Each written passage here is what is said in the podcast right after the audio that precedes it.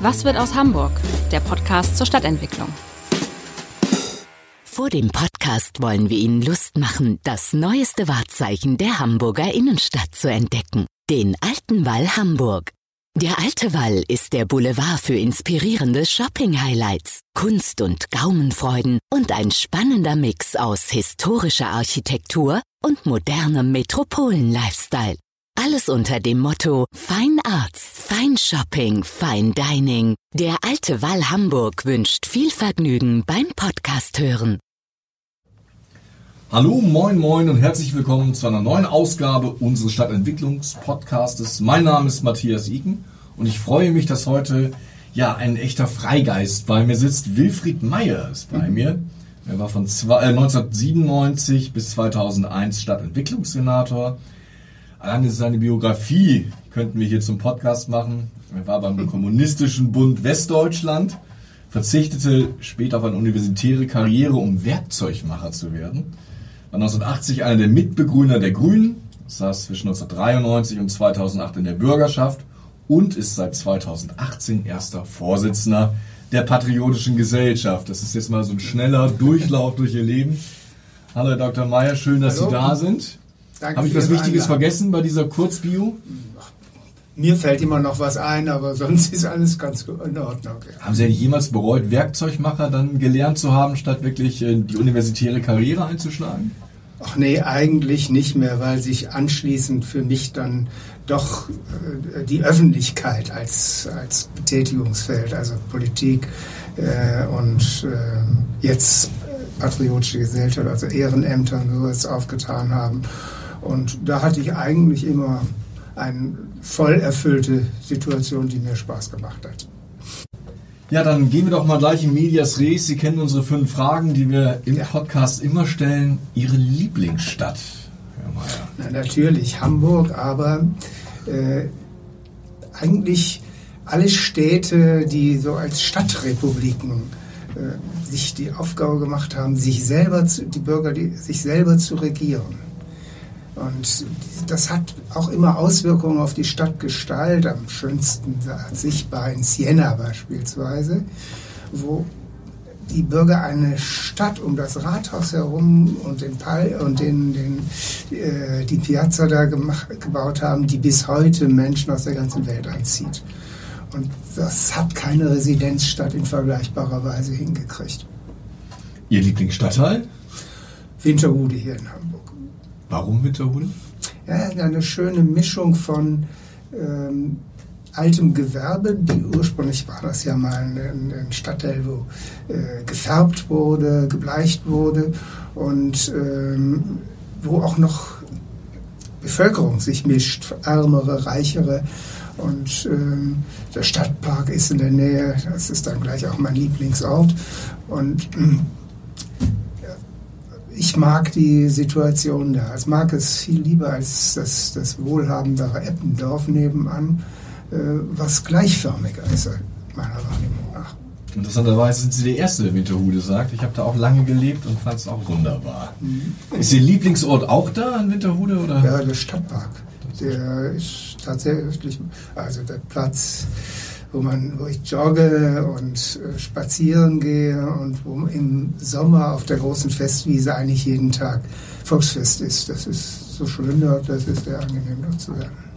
Ihr Lieblingsgebäude? Ja, das Rathaus natürlich und natürlich das Gebäude, das an der Stelle des alten Rathauses steht, also das Haus der Patriotischen Gesellschaft. Aber ich muss auch sagen, mir gefällt im Moment gut das äh, Pergolenviertel, das dann um den Rübenkamp herum gebaut worden ist, in, mit seinen Innenhöfen. Ähm, was mir da nur ein bisschen fehlt, da gibt es noch kein Zentrum, um die sich herum diese Häuser bilden können. Was ist das Besondere im Pergolenviertel? Das ist ein? Neubauviertel in äh, Klinker, zumindest nicht Bauweise, aber in äh, Klinkeroptik. Und ähm, es sind sehr viele ähm, Wohnungen dort nahe entstanden, direkt an der praktisch S-Bahn-Station Rübenkamp, also sehr gut erschlossen, ehemals Kleingartengebiet zwar. Und ähm, die Häuser sind äh, zum, um Innenhöfe herum gebaut worden, durchweg, in denen sehr lebhaft das nachbarschaftliche Leben, äh, wo man aber auch durchgehen kann als Nicht-Dazugehöriger. Also das ist eine, eigentlich eine schöne architektonische Situation dort beschaffen worden. Und auch die Gestalt ist ansprechend. Hin und wieder Kolonnaden dazwischen. Also äh, für ein Wohnungsbauprojekt dieser Größe durchaus richtig ansprechend geworden. Was ist denn weniger ansprechend? Sie haben ja die einmalige Chance, hier im Podcast auch ein Gebäude einzureißen. Naja, Jetzt ist man ja inzwischen äh, wegen grauer Energie ausgesprochen vorsichtig, darum wollen wir nicht mehr reißen. Aber ich bin 20 Jahre lang jeden Tag über den Campus gegangen zum Einkaufen und habe mich jedes Mal über diesen Brutalismus dieses Vivi-Bunkers geärgert. Aber heute würde ich ihn nicht mehr einreißen, sondern vielleicht beranken oder was weiß ich damit machen. Und auf jeden Fall weiter nutzen, denn es ist ja Unsinn, alles niederreißen zu wollen. Obwohl die die Betonarchitektur setzt ja von sich aus häufig darauf, dass sie eigentlich nur eine Standzeit von 30, 40 Jahren hat. Insofern gibt es Hoffnung für den Würfelbunker, aber gut, er soll ja saniert werden. Ja, ja. Mhm. Ja, gehen wir mal vielleicht zurück in der Zeit. Ich hatte ja vorhin gesagt, Sie waren von 97 bis 2001 grüner Stadtentwicklungssenator. Damals waren noch Europa- und Bundesangelegenheiten auch mit drin, ein buntes Potpourri. Wenn Sie so heute auf die Zeit schauen, wären Sie eigentlich heute lieber Stadtentwicklungssenator? Weil das Thema hat ja mehr, sage ich mal, Drive bekommen. Ja, das hat mehr Drive gegeben. Wir hatten damals so eine Situation, im Grunde eine Zwischensituation. Bis 97 waren noch die großen äh, Bauprojekte dran, die nach der Öffnung der Grenze äh, hier in der Stadt waren. Dann war, traten, äh, und da sind ja auch sehr viele Menschen nach Hamburg zusätzlich gekommen, über 100.000 damals Dann trat eine Zeit lang äh, Ruhe ein, das war unsere Zeit, das heißt auch eine Zeit, wo wenig, wenig Wohnungsbau gemacht wurde, sodass mein Schwerpunkt-Tätigkeitsfeld neben Planung Hafen City äh, dann nachher soziale Stadtteilentwicklung war. Also Umgang mit den äh, Leuten in Quartieren, wo es schwieriger zu wohnen war. Das hat mir aber auch ganz viel Spaß gemacht. Aber es war eine Zeit, wo statt Entwicklungspolitik noch stärker in den Parlamenten, in den Architekturbüros und weniger, sage ich mal, auf den Plätzen und in bürgerlichen Zusammenkünften gemacht Ja, das ist wurde. richtig. Und es war auch noch so, dass damals äh, die Hauptdebatten in der Bürgerschaft und im Stadtentwicklungsausschuss stattfinden und noch nicht äh, in den Bezirken so stark. Das hat sich seitdem verändert und tatsächlich gibt es ja inzwischen kein einziges Projekt mehr, in dem nicht auch Menschen mitreden wollen, die entweder dort wohnen, dorthin ziehen werden, sich gestört fühlen von dem Anblick oder etwas anderes lieber sehen würden. Das ist schon sehr lebhaft geworden. Das begrüße ich aber auch, dass es so lebhaft geworden ist. Ist das nur Chance oder manchmal auch Fluch? Natürlich ist es manchmal auch äh, ärgerlich, wenn man so ganz evident äh, äh, merkt, da vertreten jetzt zwei, drei Familien den Standpunkt, dass in ihrer Nähe auf keinen Fall was Neues entstehen darf. Das ist natürlich dann auch ein bisschen lästig, aber andererseits, die haben ja auch das Recht, sich zu wehren und es ist eine Frage der öffentlichen Auseinandersetzung, ob dann gebaut wird oder nicht. In Ihrer Zeit, ich habe da noch äh, gestern im Archiv ein altes Bild gefunden, wo Sie nur neben Ort Wien Runde mit einem Modell der Europapassage stehen. Ja. Glauben Sie, dass das heute noch durchsetzbar wäre? Ich bin gar nicht sicher, ob heute noch äh, der Wunsch bestünde, eine solche Europapassage zu bauen. Denn die äh, Vorstellungen auch im Einzelhandel haben sich ja deutlich geändert und die großen Passagen sind nicht gerade das Optimum. Man würde wahrscheinlich auch heute daran denken, diese damals ziemlich stillliegende Straßen äh, zu beleben durch neue Erdgeschossnutzungen, vielleicht auch da hinein den Versuch zu machen, Wohnungen zu bauen. Also in diese Richtung würde es eher gehen. Aber dass der starke Einzelhandel auch hinkommen würde, das glaube ich schon. Bereuen Sie ein bisschen, dass Sie das damals auch mit auf den Weg gebracht haben? Das heißt, äh, ich glaube, ja, man kann nicht die Geschichte zurückdrehen. Da gilt auch das Gesetz der grauen Energieerhaltung.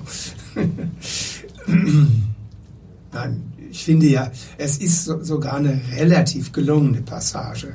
Also nicht im Vergleich zu manchen anderen Geschichten finde ich sie relativ gelungen, wird ja auch vergleichsweise gut angenommen. Und für mich, der ich häufig mit der U1 in die Stadt fahre, ist es auch immer ganz angenehm, da durch die Treppenanlagen dann hoch auf die Mönckebergstraße oder sonst zu kommen. Das ist nicht so das Thema. Gibt es irgendwas, worauf Sie so rückblickend besonders stolz sind, wo Sie sagen, hey, das haben wir gut gemacht? Ja, zum einen finde ich, dass äh, der Masterplan Hafen City, den wir damals äh, auf den Weg gebracht haben, ziemlich gut geworden ist und äh, die Hafen City tatsächlich ein Projekt äh, geworden ist, das äh, sehr viele Menschen anzieht, nicht nur zum Wohnen, sondern auch zum Flanieren, ähm, das öffentliche Einrichtungen bekommen hat, wie die äh, Hafen City Universität. Das ist alles soweit ganz gut gegangen. Ähm, wie das jetzt wird, wenn da ein riesiges Einkaufszentrum entsteht, das ist für mich noch schwer absehbar im Vergleich zur City. Aber im Prinzip ist die Grundstruktur sehr gelungen. Wie sehen Sie den Elbtower? Hier können Sie es ja sagen. Ja, eher skeptisch. Ich äh, bin sowieso kein Freund von Hochhäusern und namentlich so äh, überimposanten Hochhäusern, aber ich, die Sache ist ja, wie es aussieht, so gut wie gelaufen. War, aber eine Sache, die ich ja noch spannend finde, wenn wir durch die Hafen City gehen, man sieht da noch so ein bisschen das verkehrspolitische Denken mhm. der, sage ich mal, 80er Jahre mit sehr, sehr breiten, autozentrierten Straßen. Ja. Konnten Sie damals als Stadtentwicklungssenator da nicht auch ein bisschen reingrätschen und sagen, Freunde, wollen wir da nicht einen moderneren Stadtteil bauen?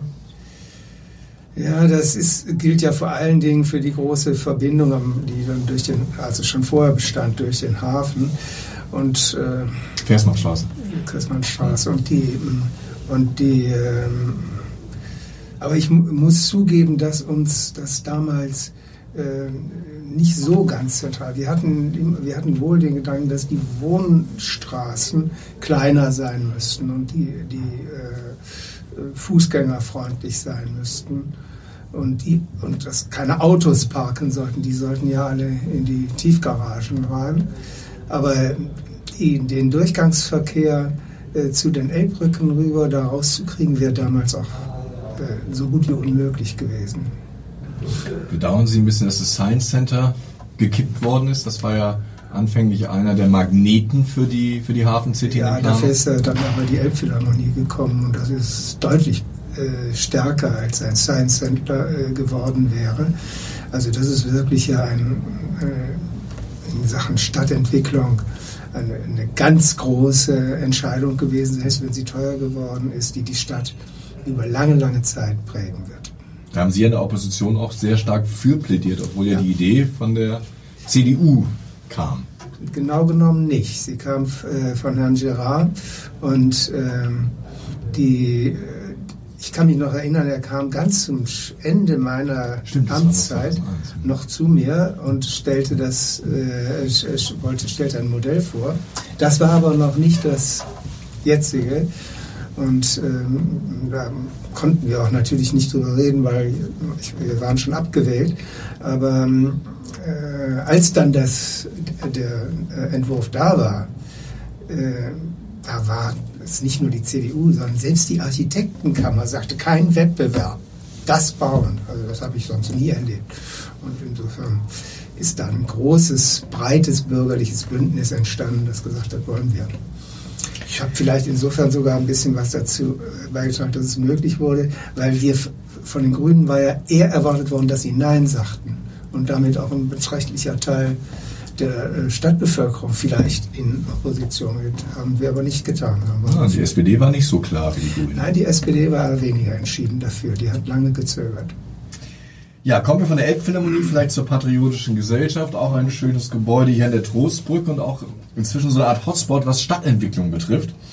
Weil, wenn man sieht, ist, äh, die Patriotische Gesellschaft spielt inzwischen ja fast so eine Art Schlüsselrolle auch durch die Gründung der Initiative Altstadt für alle. Wie ist es eigentlich dazu gekommen, dass Sie ja, es ist eine, eine, Initiative gewesen, die durch einen Zusammenschluss entstanden ist. Nicht nur die Patriotische Gesellschaft, sondern die, äh, die, äh, äh, äh, die Evangelische Akademie der Nordkirche, äh, dann ein kleineres Bürgerbündnis Hamburg entfesseln, und die Patriotische Gesellschaft haben, äh, haben 2017 die, einen Zusammenschluss gemacht, nämlich eben diese Altstadt für alle. Und eine Arbeitsform entwickelt, die sich im Folgenden als sehr wirkungsvoll herausstellte, nämlich zu Workshops einzuladen, also zu Veranstaltungen, wo zwar grob gesagt wurde, ja, es geht uns um die Wiederbelebung der Altstadt, um den Nikolaivlet herum, aber was es da gemacht werden soll, das wollen wir mit den Leuten, die wir einladen, besprechen. Die sollen dazu Vorschläge bringen. Und das ist dann in Arbeitsgruppen durchgecheckt worden. Und daraus sind dann eben sehr interessante Projekte entstanden. Nicht nur hier die Beruhigung, Verkehrsberuhigung, Fußgänger.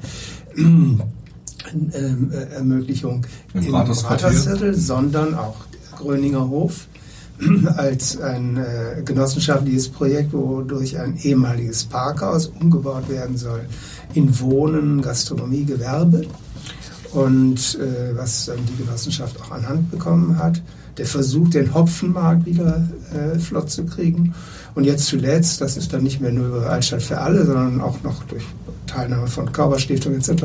gelaufen, denn der Versuch, die Hamburger Plätze zu beleben. Nicht durch große bauliche Maßnahmen von vornherein, wofür wir ja gar keine Mittel hätten, sondern durch Ideen von Leuten, die drumherum wohnen, Geschäfte haben oder äh, die äh, in Flanieren nutzen wollen.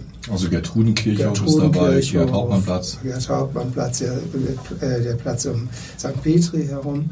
Und das ist dann auch auf offene Ohren gestoßen. Die Stadtentwicklungsbehörde hat uns dann äh, dabei unterstützt, dass diese Initiativen äh, zu ergreifen, auch mit ein bisschen Geld.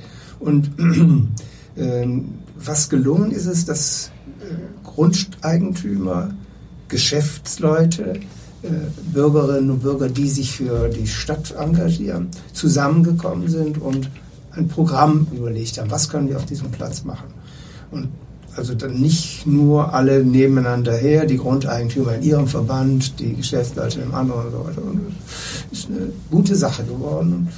Ich finde, wenn es darüber gelingt, nicht nur die Plätze zu beleben, sondern auch die Innenstadtnutzer lebendiger zu machen, dann äh, wird mich das sehr freuen.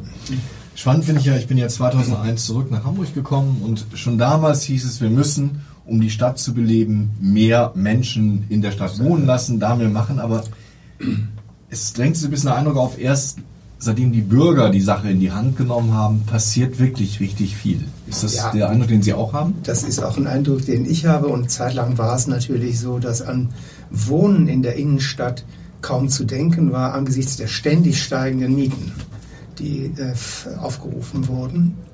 Da ist jetzt vielleicht eine gewisse Wende da, also die Krise als Chance. Weil die Krise tatsächlich diese Fantasiemieten nicht mehr äh, abrufbar machen lässt.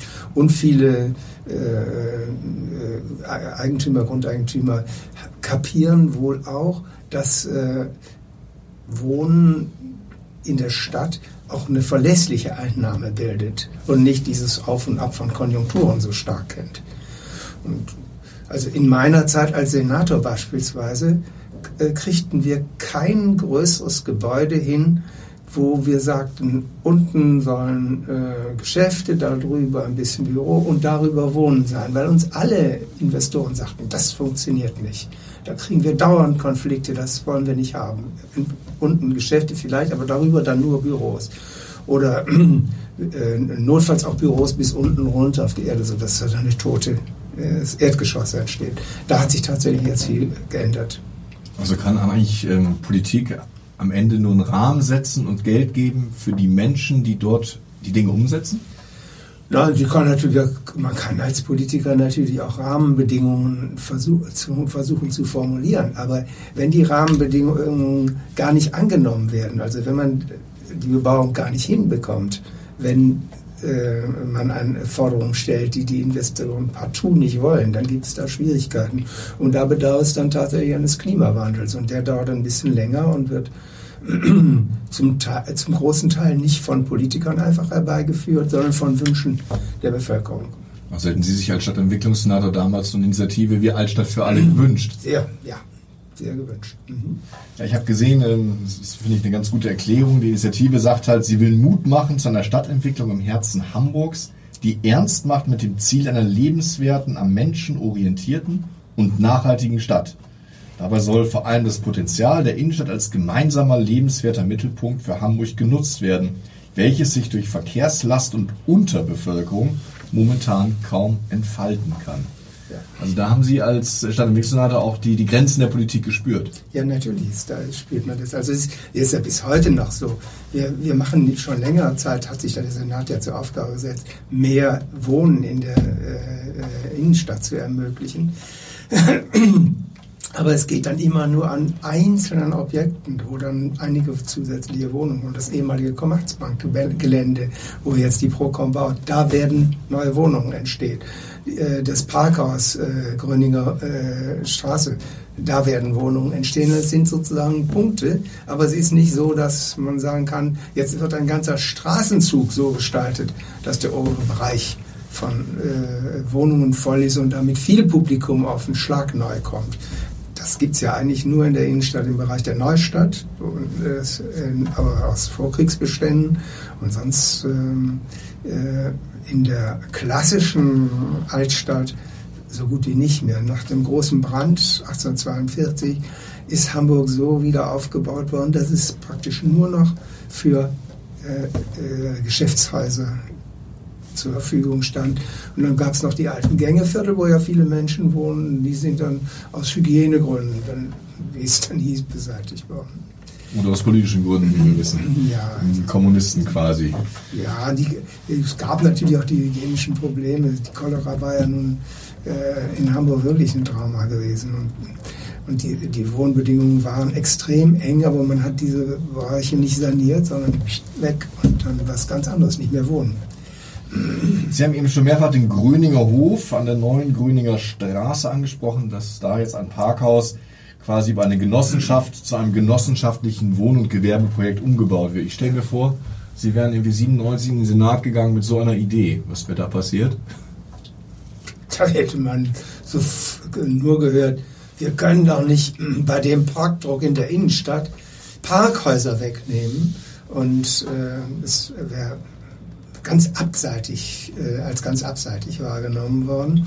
Die Idee, dass die äh, Städte, die europäischen Städte gerade dadurch urban geworden sind, dass sie dichte und enge Verbindungen hatten, dass man fußläufig eigentlich äh, alle wesentlichen Momente erreichen konnte, dass das öffentliche Leben face-to-face -face erfolgte und nicht Auto zu Auto. Das äh, war erst allmählich wieder. Wir haben damals eine Diskussion gehabt, die auch über die, die, die, äh, den Charakter der europäischen Stadt, das ist damals schon geführt, aber es war noch nicht so, dass das in der Breite gegriffen hätte, dass man hätte sagen können, äh, zum Beispiel Jungfernstieg autofrei oder äh, vergleichbare Geschichten.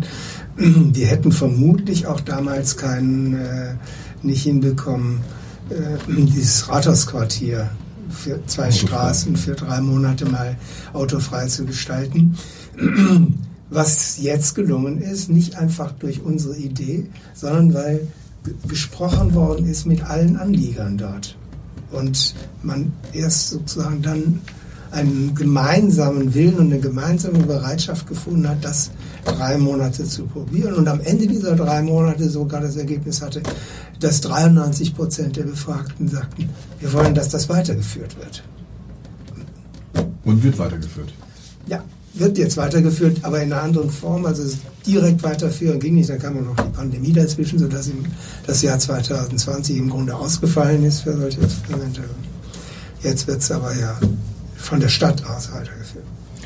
Bei der ähm, gerade laufenden Aktion auf die Plätze sehen wir auch, dass da ganz viele verschiedene Player zusammenarbeiten. Also bis hin zum großen Immobilieninvestor, aber ja. auch zum kleinen Kulturprojekt, die da Hand in Hand unterwegs sind.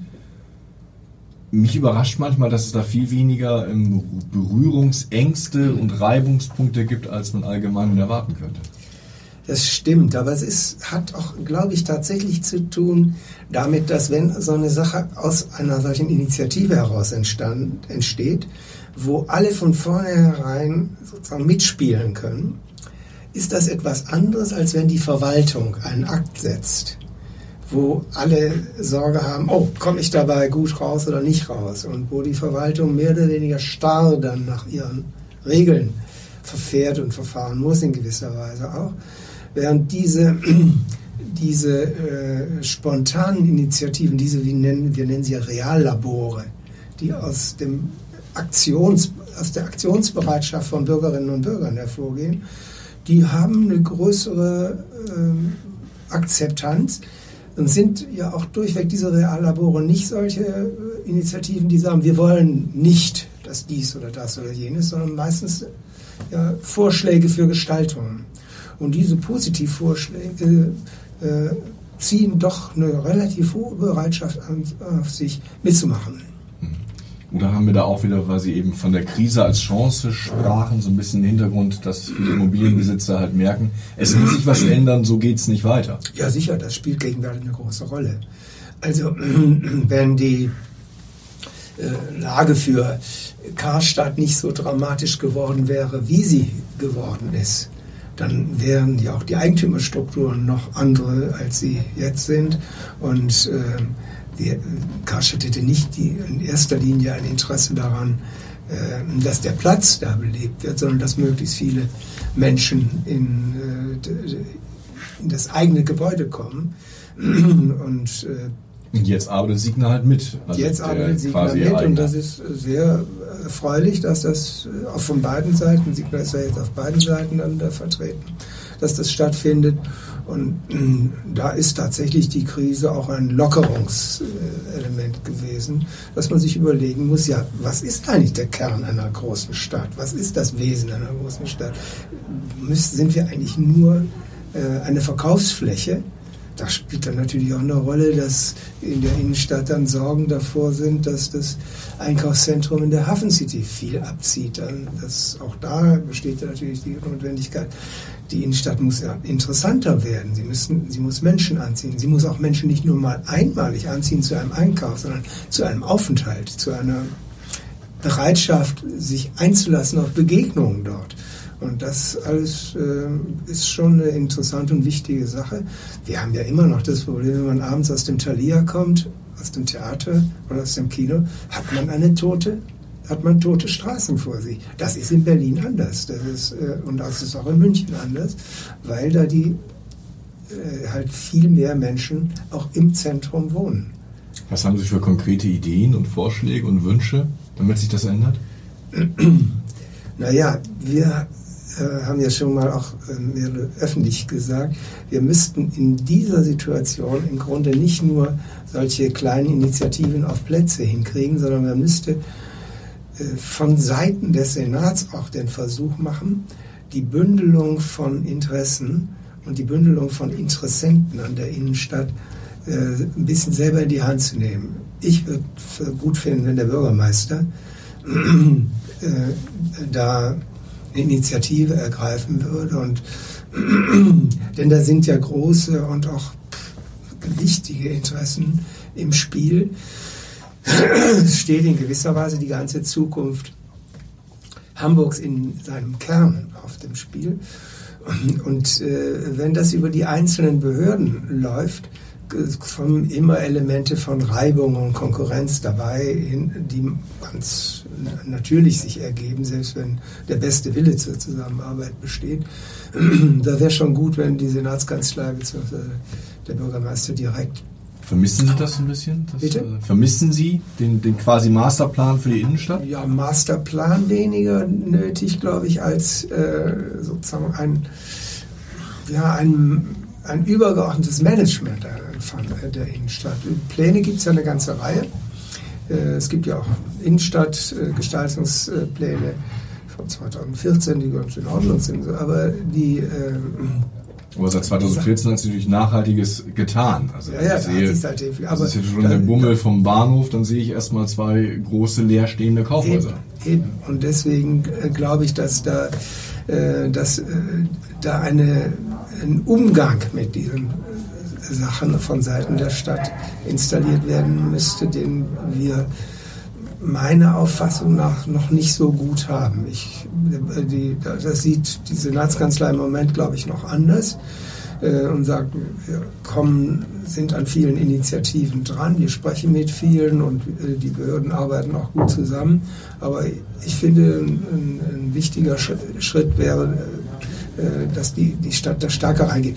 Nehmen Sie solche Geschichte das sind doch, wenn man die, die Belebung hinkriegen will, muss man doch hinkriegen, dass in die Innenstadt auch kulturelle Initiativen reinkommen oder vielleicht kleine Werkstätten oder sonst was. Die, das, die werden aber nicht die gleichen Mieten zahlen können wie gegenwärtig. Also wird jeder Eigentümer sagen, ja, das muss er, aber nicht daran denken, dass er dafür äh, sorgen. Also da müsste im Grunde ein Ausgleich untereinander organisiert werden können. Das können aber nicht die Eigentümer selber. Das könnte man nur sozusagen auf einer Vereinbarungsebene, die von der Stadt organisiert wird, die können durchaus dann nachher in Hand wieder der Eigentümer gehen, aber äh, solche Vereinbarungen müssten äh, auf den Weg gebracht werden, damit solche Wünsche nach mehr Belebung auch eine Chance haben.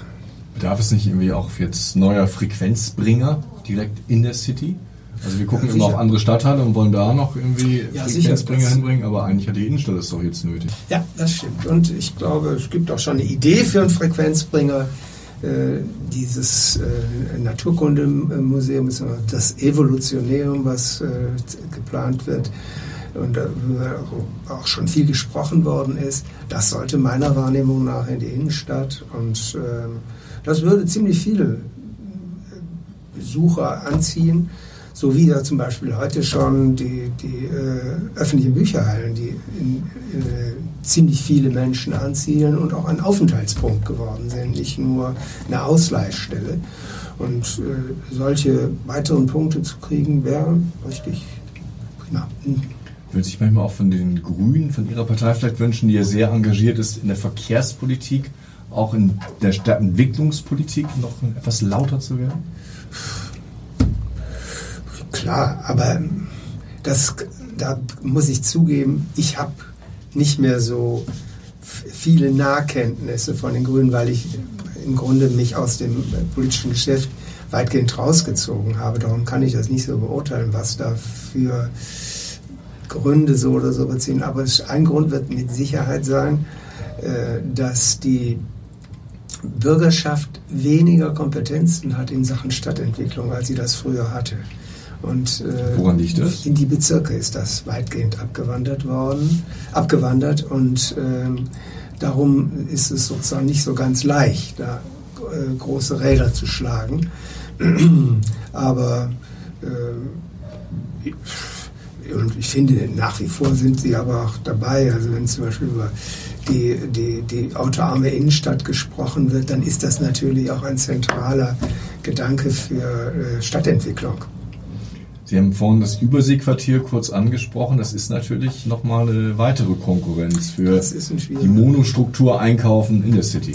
Ja, ja, das stimmt. Das äh, sehe ich deswegen auch mit einiger Sorge. Es, es ist zwar immer die Argumentation, das äh, wird überregional auch strahlen und Menschen nach Hamburg neu bringen, weil es ein Faszinosum sein wird.